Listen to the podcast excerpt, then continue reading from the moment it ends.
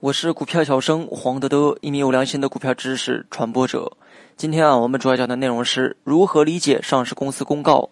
公司的公告呢，分为不定期公告和定期公告。市场股价呢，会有效反映消息面的情况。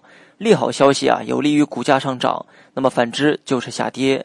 而庄股则不然。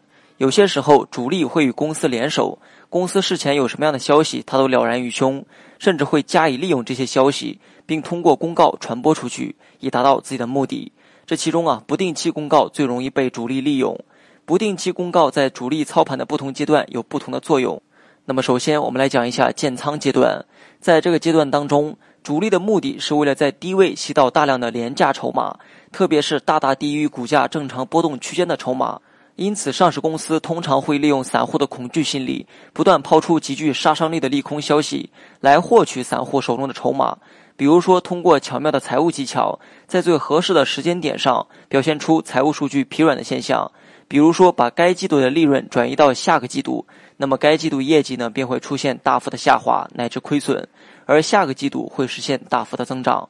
第二个是拉升阶段，主力在拉升阶段为了提高市场的追高热情，降低抛售的一个压力，往往需要借助外在的市场力量来实现其推高股价的一个意图。这个时候的公告啊，都是具有想象空间的利好。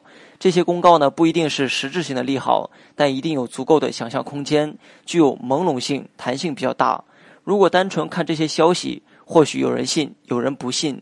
但由于股价表现得很好，所以大部分人也就信了。这也就是从众效应。作为散户，切记不要被外部环境干扰自己的判断，要冷静分析公司公告的可信性。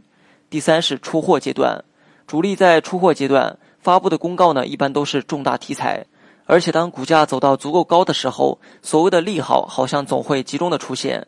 此时反倒应该引起我们的注意，因为拉高股价后的主力可能正在谋划出货，所以需要继续营造行情火爆的一个氛围。而这个氛围啊，必须得是近期的高潮，只有这样才有更多的接盘侠，而持股的散户也更加坚定持股的信念。